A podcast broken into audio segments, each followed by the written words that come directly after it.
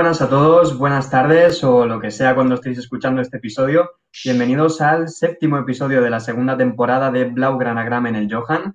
Esta vez no está Joab, pero nos apañaremos nosotros. Joan, ¿qué tal? ¿Cómo estás? Hola, buenos días, Xavi, ¿cómo estás? Encantado. Muy bien, una semana más aquí para hablar de Femení, de Barça B. Y si te parece, empezamos por el Barça B, porque al principio era el partido que más nos llamaba la atención aunque al final un poquito regular, ¿no? ¿Cómo lo viste? Sensación de que ambos equipos son, son flojos, o sea, que, son un poco, sí, pero no de manual, que el Barça juega bien, pero que el Castilla tiene talento, pero que ambos equipos están en una situación un poco extraña. O sea, yo creo que fue un empate que que el Barça B ya le servía. Yo creo que el Barça B firmar el empate antes de empezar. Y que el Castilla, o sea, a mí me ha parecido bastante flojo en general. Sí, la verdad que eh, la semana pasada, haciendo la previa, yo decía que me esperaba un partido con ritmo, movido, con goles, y al final todo lo contrario, ¿no? Bastante flojito, como comentas, 0-0 al final, aburridete, sin muchas ocasiones claras. Es cierto que el Madrid tuvo un par, el Barça alguna suelta, pero no fue un ida y vuelta ni un partido muy, muy entretenido. Y seguramente por lo que comentas, al Barça no iba a arriesgar mucho porque ya le iba bien. Y el Madrid, pues sí que tuvo cositas, pero tampoco viste una organización de decir les están pasando por encima, ni son muy superiores, ni nada. Que va. Y es que tuve la sensación ver el partido, ¿eh? de lo que vi, de que el Barça tenga mejor equipo que el Castilla. Sea que por talento puro lo que hay, yo creo que, por lo visto, ¿eh? luego ya veremos los que llegan a primer equipo, si es que llega alguien, ya veremos, ¿eh? pero en general como equipo me parecía que el Barça tiene más equipo para esta categoría que el Madrid-Castilla. Eh, que no significa nada, como he dicho antes, pero es la sensación de... Sí, sí, pero no, sí, sin más. Sí, seguramente el Barça tiene jugadores más hechos a la categoría, tal vez. El Madrid es verdad que era un equipo más joven, con muchos juveniles. Y a mí sí que me sorprendió, por ejemplo, los extremos. El hermano de Antonio Aranda del Barça, Oscar Aranda, lo hizo muy, muy bien. Y después en la otra banda, Peter me parece que estuvo muy bien también. Fueron los que más amenazaron en, en general al Barça. Y por otro lado me decepcionaron pues Antonio Blanco, Arribas, que en principio eran los más peligrosos y no tuvieron un gran partido ninguno de los dos. Es que, ya es lo que he dicho, mm, o sea, el Barça B, yo creo que en otro momento, el Barça B gana ese partido. Sin, sin duda, o sea, yo creo que el Barça B, a poco que estuviera bien, el Barça B yo creo que tenga más plantilla para, según, para esta categoría, quiero decir. Yo creo que Abde, que Aranda, que eh, Rodado, Quijandro, etcétera, son jugadores que a esta categoría mm, son importantes o deben ser importantes. Ya no, digo los que están en el primer equipo que podrían, que tienen que estar en el, Barça B en circunstancias normales. Pero ya, ya hemos hablado de este tema y, ya estamos, ya, ya no vale la pena seguir ahí. Pero esa es la sensación que tuve, ya te digo, no he visto el Castilla en toda la temporada, o sea que no puedo opinar, si es que puedes mirar la tabla de la tabla clasificatoria y bien, bien, lo que es bien, tan regular, y el Barça B está regular para arriba, pero regular. Mm. Sí, al final en la clasificación tampoco nos da muchas pistas. Sí que es cierto que el Barça está un pelín más arriba, pero tampoco significa nada. Al final fue un duelo igualado, pero más bien igualado para mal, ¿no? No es ese partido que termina 0-0, pero sabes que los dos han competido y han dado todo lo que han tenido, fue más un 0-0 de, resignación o hasta de impotencia, ¿no? De, podría ir a ganar, pero es que no me da. Es que, claro, probablemente, eh, claro, no sabemos cómo funciona Castilla a diario, cuál es el objetivo del club a diario, no lo sabemos, ¿vale? Pero no tenga la sensación de que sea un equipo especialmente brillante. Eh, y que cuando lo ves jugar contra el Barça B, eh, no es un equipo que digas, a ver, tengan más resultados, pero mira, este, este y este, que son, son muy buenos. estos van a llegar seguro. O sea, en el Barça B hemos visto muchas veces malos equipos que bajaba de categoría, pero digo, sí, sí, pero a este y a este seguro que llegan a primera división. Son muy buenos. El resto son muy malos, pero estos dos son muy buenos. Yo no tuve esa sensación con el Castilla y tampoco la tengo con el Barça B.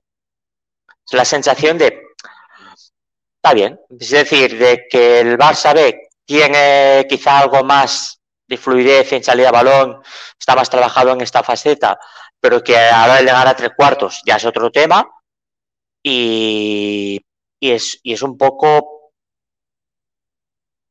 y es un poco o sea, pereza de ver de que no es un partido ni un planteamiento que diga, wow, hay que, vamos a ver espectáculo. Como has dicho, 0-0 eh, de resignación, de pobreza, de falta de nivel, de falta de fútbol.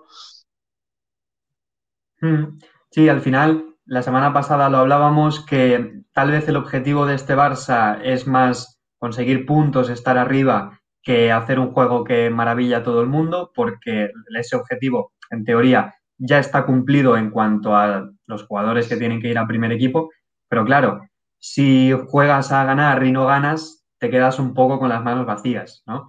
Que es lo que nos pasó en el último partido. Claro, eh, pero es que al Barça B, a nivel numérico de resultados, probablemente el empate le viene bien. Pensándolo fríamente, en perspectiva, al Barça B el empatar en el campo del Castilla es un buen resultado. Porque es un rival, entre comillas, directo para luchar por el playoff de ascenso. Es un empate fuera de casa. No, te han quitado puntos. El último partido en casa lo ganaste a la Andorra. Camilas, para arriba. Y otro y la semana que viene otro partido la sentencia que yo tengo, ¿eh? De que, de quien haya llorado en, en, el viaje de vuelta a Barcelona haya llorado, ¿eh? Por el empate. o sea, no ha habido una tragedia ni ha parecido. Claro, el siguiente partido en casa hay que ganarlo. Ese sí tienes que ganarlo, porque es en casa. Siguiente partido en casa contra el Alcoyano. El año pasado, en la segunda fase de, de esa promoción a la segunda división, ya jugaron contra el Alcoyano, partidos muy difíciles. Este sí que es el típico rival de segunda B. Típico rival que es perro.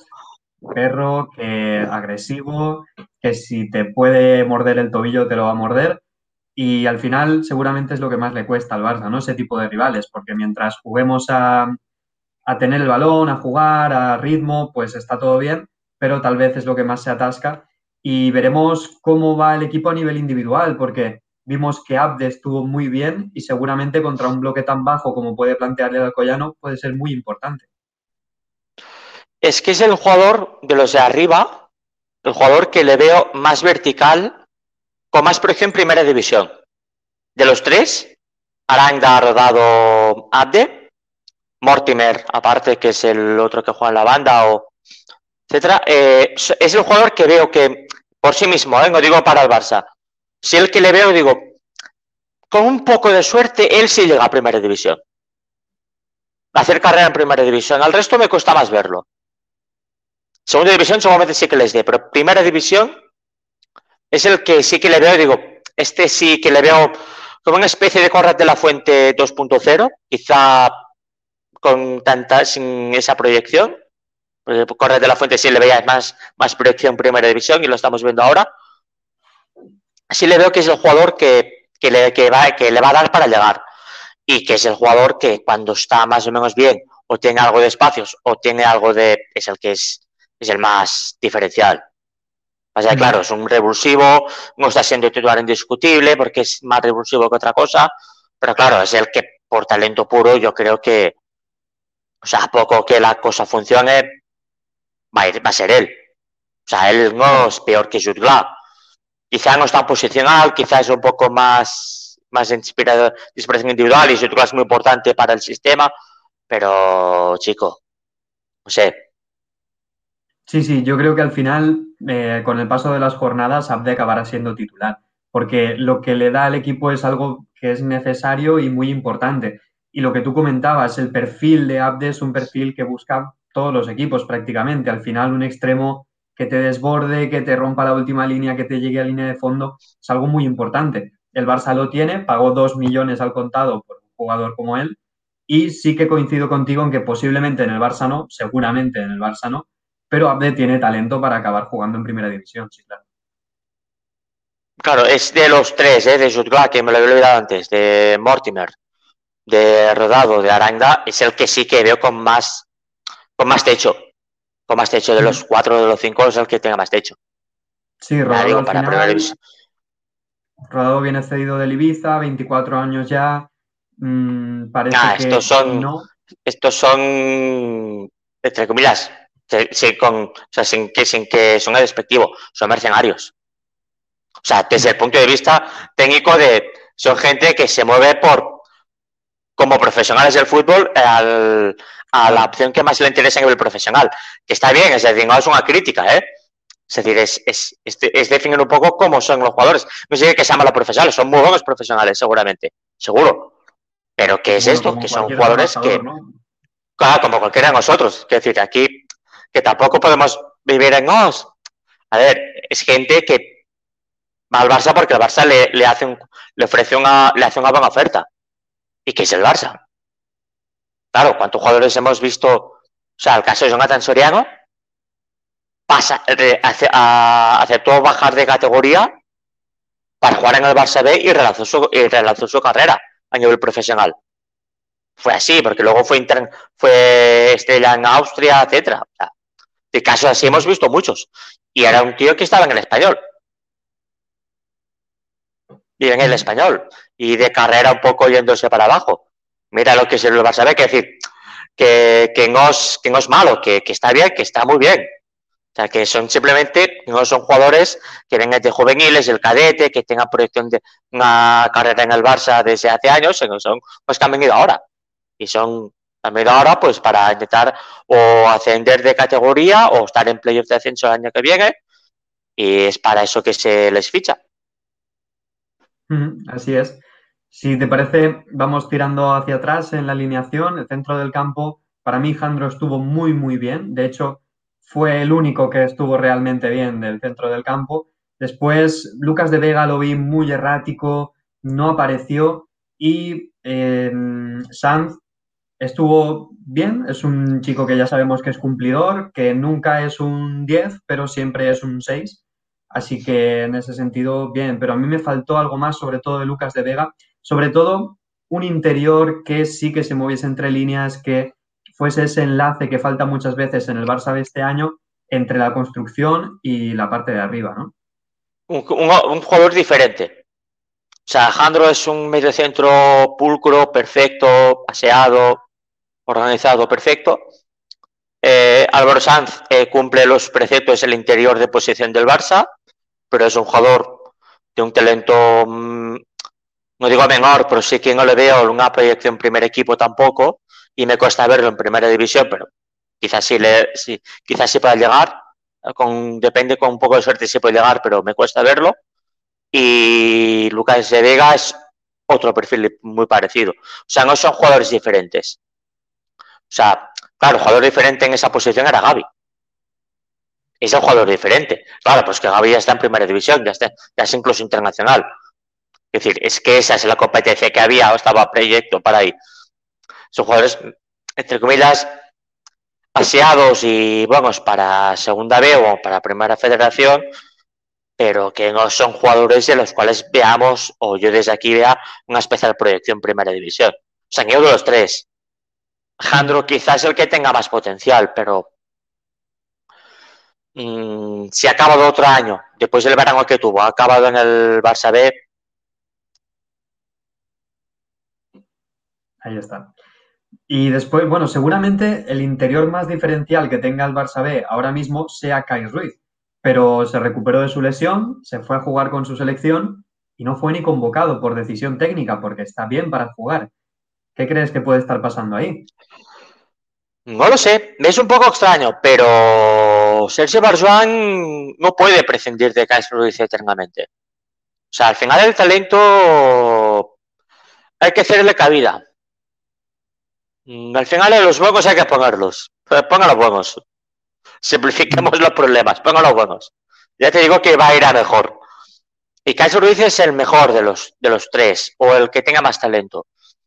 Sea, no sé si era por una cuestión física, de que estaba a ritmo, de que no ha entrenado bien esta semana, con lo cual eh, quiere forzarle que esta semana esté a tope para ya convocar semana que viene, ya lo veremos.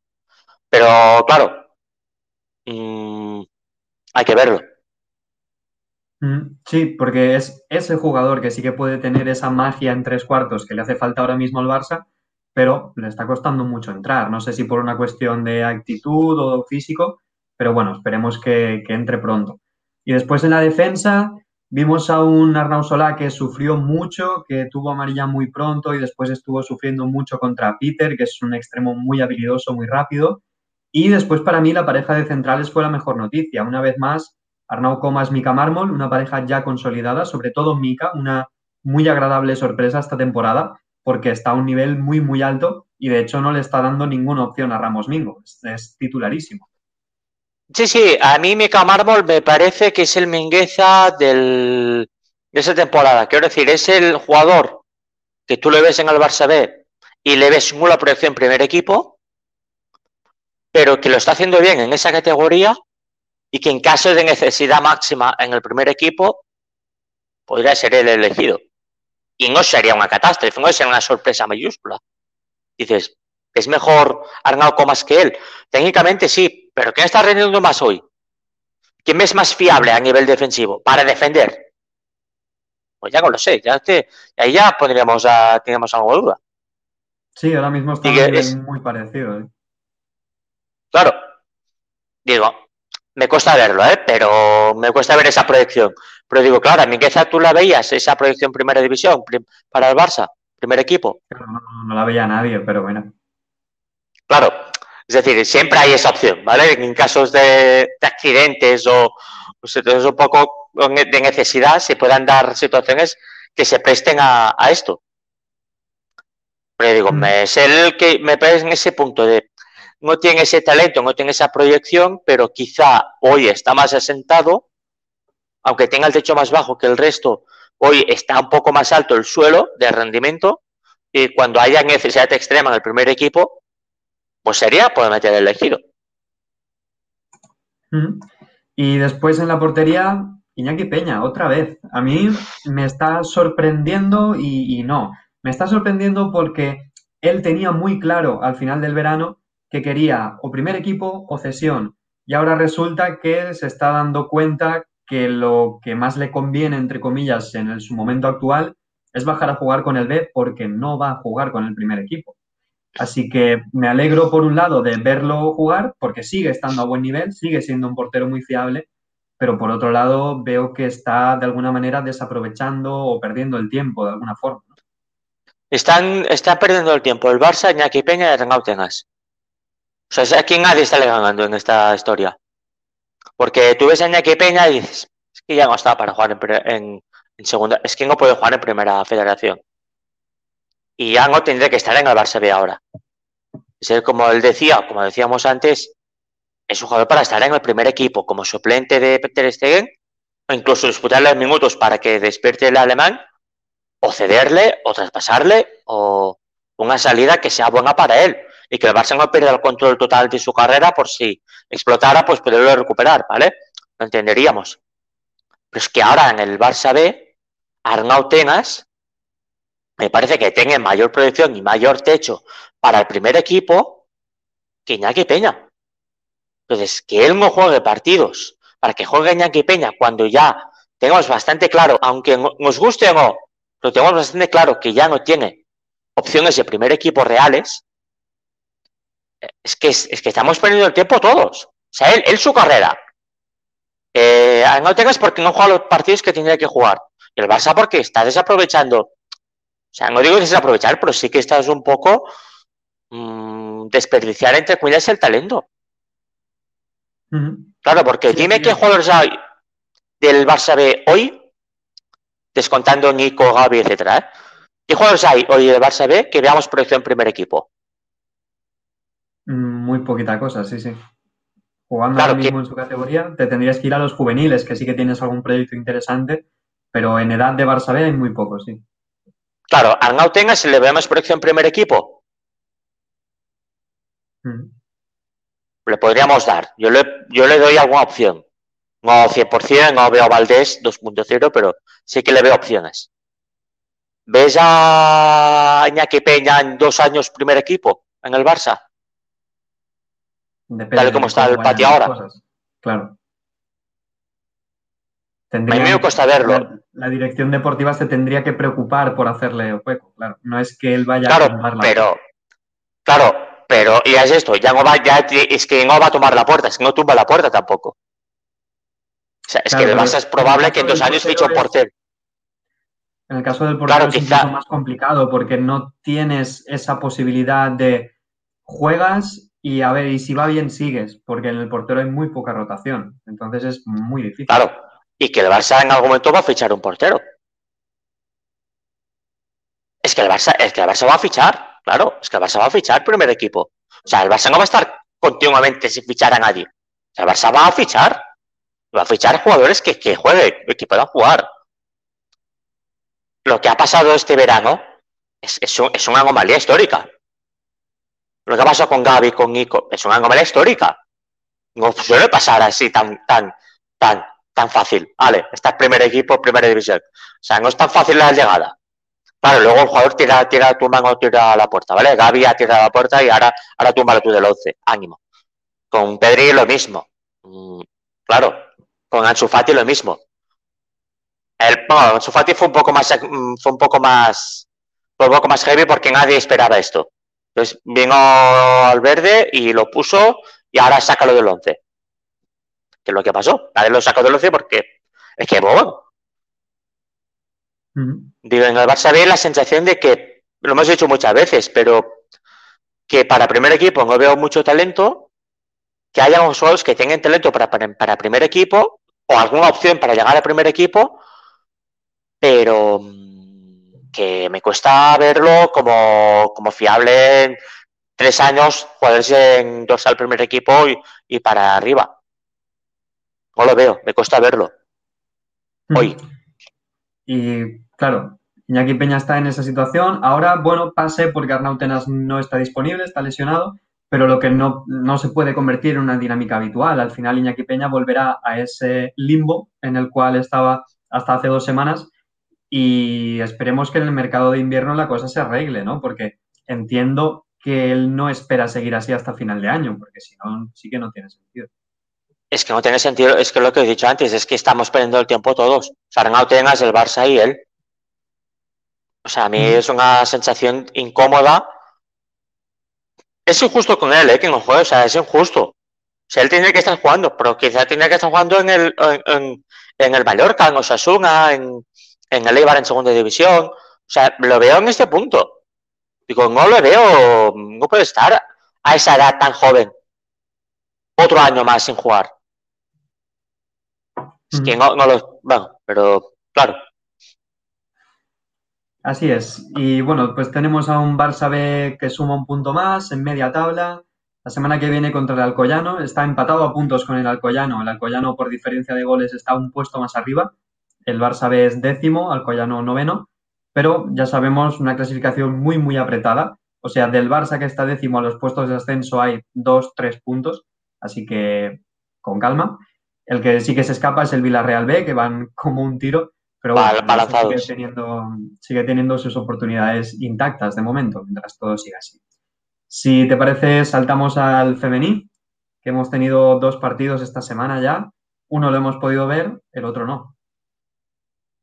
Bueno, la semana pasada hablamos maravillas del Barça del equipo. Esta semana no podemos hablar maravillas. Ha sido bastante pobre eh, lo que han ofrecido. Eh, el contexto es un poco complicado. El jueves contra el Kush de Dinamarca, la primera parte fue una catástrofe directamente. No hay término medio, porque es que mereció ganar el equipo danés la primera parte mereció ganar el equipo danés, tengo más, tuvo más ocasiones, dominó el partido. Una sensación muy, muy anómala.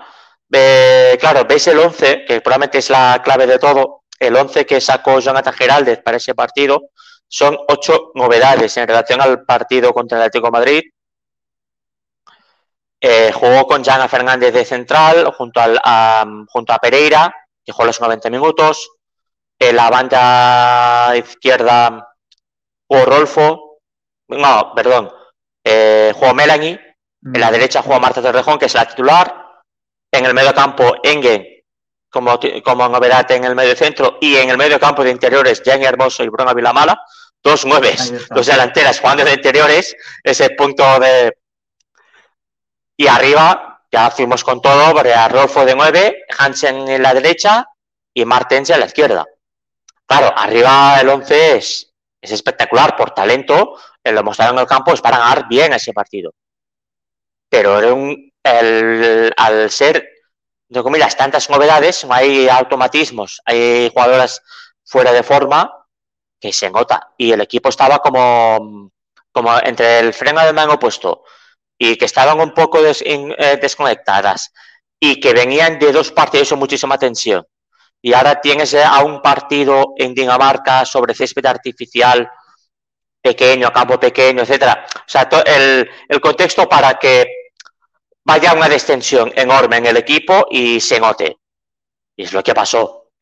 La primera parte, ya digo, la primera media hora se puede haber adelantado perfectísimamente en el marcador de los danesas el Barça más o menos recuperó algo de sentido en los últimos minutos. Hizo los cambios Jonathan al descanso, puso a Itana, Patri y Mapi León, y ya fue otra cosa. Señaló o cambió a Jana, a Bruna, a Bruna y, y a Engen. Y a Engen. Y a Engen son los cambios que decidió hacer eh, Jonathan Giraldez. Y el equipo, digamos, que ya fue otra cosa, ya fue otra historia. Ya fue un equipo eh, ordenado. Y ya, ya es como, bueno, ahora ya no va a pasar lo que a ser la primera parte. O sea, ahora el Barça va a dominar, va a tener el balón, va a llegar, va a tener ocasiones y va a marcar. Es lo que pasó sin más, ¿eh? O sea, el partido bastante flojo igualmente, pero vamos, ya fue, ya fue algo decente. Fue algo bien. Pero claro, que no es poco. Entran Aitana, Patri y Mapi León, que son muy buenas. Es que claro, es que son claves, que estamos hablando de tres jugadoras importantes del primer equipo, que es normal que cuando juegan ellas se note para bien. Mm, y el final, partido de Huelva... Estás reconociendo ¿sí? el descanso que el experimento no te ha salido bien, porque no claro. sé qué pretendía Jonathan Giraldez poniendo a dos nueves de interiores y jugar sin un centro del campo, cuando o sea tu única centrocampista es una recién llegada que la pones de pivote sin los automatismos todavía y lo más lógico era que no saliera bien, ¿no? Al final sacas a Patri, sacas a Itana y la cosa empieza a funcionar. Claro, la sensación que yo tengo es que él, eh, Jonathan, eh, está haciendo unas rotaciones muy agresivas. Cuando hizo rotaciones hace muchas rotaciones de golpe. Lo hizo contra la Leves en casa en el partido de liga y lo hizo otra vez el día del en la Champions contra el Kush la sensación que yo creo que es que él hace muchas rotas muy agresivas, porque en parte, es decir, venimos de un año en el cual se criticaba a Luis Cortés y al cuerpo técnico de que no hacía rotaciones. Entonces él di, no sé si es por esto, ¿eh? digo, va a ser por otra cosa, pero sí hay un poco la sensación de, a mí me van a decir que hemos roto. ¿Vale? Entonces, y es cierto que es un partido que en Dinamarca ante el peor equipo del grupo, sabiendo que eres muy superior, y que hagas lo que hagas dentro de vas a ganar y vamos, efectivamente el Barça ha ganado es un partido que se prestaba a rotaciones después de venir también de una semana de, de, de bastante estrés, de bastante exigencia y de tensión, porque era muy importante el partido Antiguo Madrid y era muy importante en casa contra el Arsenal. Claro, entiendo que hay extensión y dices, es un partido para, para jugar con las suplentes o con las menos habituales. En lo de Jenny y Bruna, Jenny ha sido, es media punta de formación ella puede jugar. Ella lo mejor para ella, en un ideal, es una 9 de referencia arriba y ella detrás. En el Barça, en el Barça actual, eh, una vez Aitana se ha sentado en el primer equipo como interior titular indiscutible, ya tiene las tres centrocampistas. Y como ya tienes a Hansen, a Martens o a Mariona, el Genios o 9 o no juega o juegas de centrocampista o y sacrificas a Itana o a Alexia. Claro, es mucho sacrificar. Son demasiado menos como para sacrificarlas. Entonces, en un día en que ellas no están, sí puedes imaginarte o prestarte a Jenny media campo, vale. Bruna es algo diferente, porque Bruna no le veo yo como mediocampista. Bruna es nueve pura, diaria. Es una cazagoles. Pues tiene mucho gol y tiene talento, pero le falta un. Yo creo que el, problema que está teniendo es físico, que le está costando tener participación en el juego y una presencia en el juego real, de, jugar, etcétera, y que no tiene los automatismos ni el juego de, jugar de interior. O sea, entonces, en, este, en esta mm, eh, prueba o en este test que se hizo, eh, sale mal. Y que, claro, Bruna tiene otro problema, que para Jonathan, Osoala y Jen están por encima suya. Y Rolfo está por delante suya seguramente también, como nueve. Claro, entonces es este el tema. Y yo voy un poco por ahí, que necesitaba darle minutos, ya si en el centro campo coge, juega bien, porque entonces sí me facilita que darle minutos como interior y que tenga minutos ella otro año más en primera división, en el Barça. Pero ahora le veo peor, se lo veo mal para ella, se lo veo mal para Bruna, sinceramente. Claro, porque alternativas en el centro del campo como interiores, interiores puras no hay más que las que hay, ¿no? Como recambio de Patri sí que está Engen de manera bastante clara, pero lo otro es cambiar a gente de posición, ¿no? Tal vez Zanamari, tal vez Jenny, tal vez Bruna. Pinga, Pinga, es la, la que veo más clara que puede jugar de interior y es lo que ha hecho cuando ha estado disponible, ahora estaba lesionada, es Claudia Pinga. Claudia Pinga en el Sevilla jugaba de media punta, con un gol de referencia, hacía labores de centrocampista. Me puedo imaginar que Pinga, que está más desarrollada, y ahora tiene, está, es mejor ahora Pinga que Bruna en, en vamos a hacer la comparación de qué, nivel tienes hoy eh, una y otra, creo que Pinga está por delante de Bruna. Entonces, no digo que Bruna sea luego mejor o no. La carrera cada una veremos y veremos cómo se proyecta cada una y cómo llegan cada una a desarrollar sus, carreras, ¿eh? Pero una Pinga es mayor, es un poco más grande que Bruna y está más hecha para primera división. Y yo sí que la veo a Pinga como interior, más, más asentada para ese rol. Pero claro, es esto lo que tú dices, es que son la mayoría de veces, si quieres rotar a Alexa y Tana, es Pinga o Engen meterla de interior, o ya es un invento, o ya es un invento. O Mariana, quizás Jenny, puedes, o Anamari, pero claro, ya es otra historia. Es jugadores pues fuera de, rol. A pesar de esto, al final se corrigió el experimento, 0-2 victoria del Barça, primeras de grupo, en solitario, imbatidas por supuesto, y sin encajar ningún gol. Y después llega el fin de semana y contra el Sporting no lo pudimos ver porque sigue sin haber televisión, pero sí que se ganó de una manera un pelín más cómoda, ¿no? Aunque tampoco les costó la media horita de rigor anotar el primero, pero a partir de ahí ya... Claro, eh, no vi el partido, no lo pudimos ver, ninguno de nosotros. Lo que máximo vamos a hacer es escucharlo o por alguna retransmisión que se hacía sobre el partido y también seguir los comentarios en la crónica de quien vio el partido. Alejandro Pecci, de, etcétera, ¿vale? Entonces, sí la sensación un poco de que el Barça fue, salió con todo, salió con el equipo titular de gala, con Jenny, eh, con Hansen, con Mariona, con Patria, Alexei y Aitana, y atrás um, Lela Guajavi ya volvió a jugar de titular, con um, Irene Paredes y Mapi León, y a la derecha Marta Rejón, o sea, ahí es el 11 de gala. Entonces aquí ya no hay... Jugó Jenny. Jugó Jenny. Eh, Jenny Hermoso. Entonces, ahora ya tenemos claro que el equipo que, es el equipo de gala. Entonces, el Barça, por lo que podemos intuir, fue superior, dominó, pero que le falta esa brillantez, esa fluidez, de esa sensación de ya ganaremos. Luego han ganado, con lo cual no vamos a decirle mucho tampoco.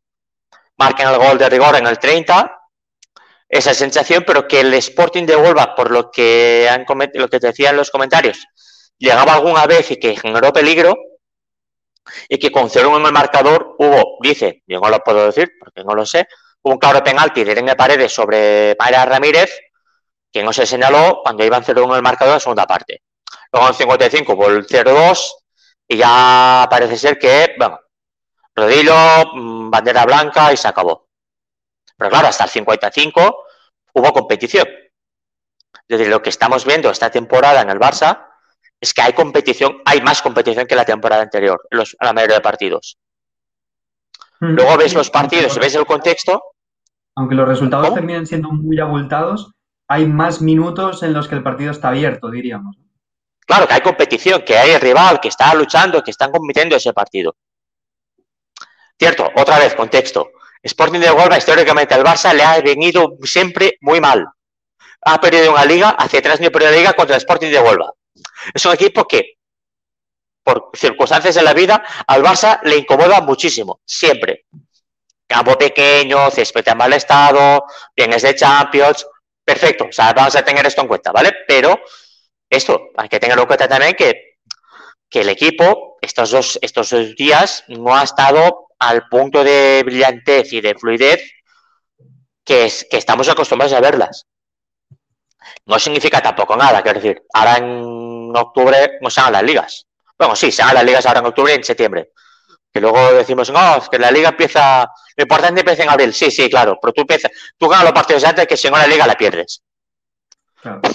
Los tres puntos valen siempre. El, pero sí esa sensación de, de que falta algo. Por ahora, esa es la sensación que yo tengo, que falta algo. Eh, que sí, pero eh, no, no, no, es esta, esa brillantez, esa energía que tenía la temporada pasada.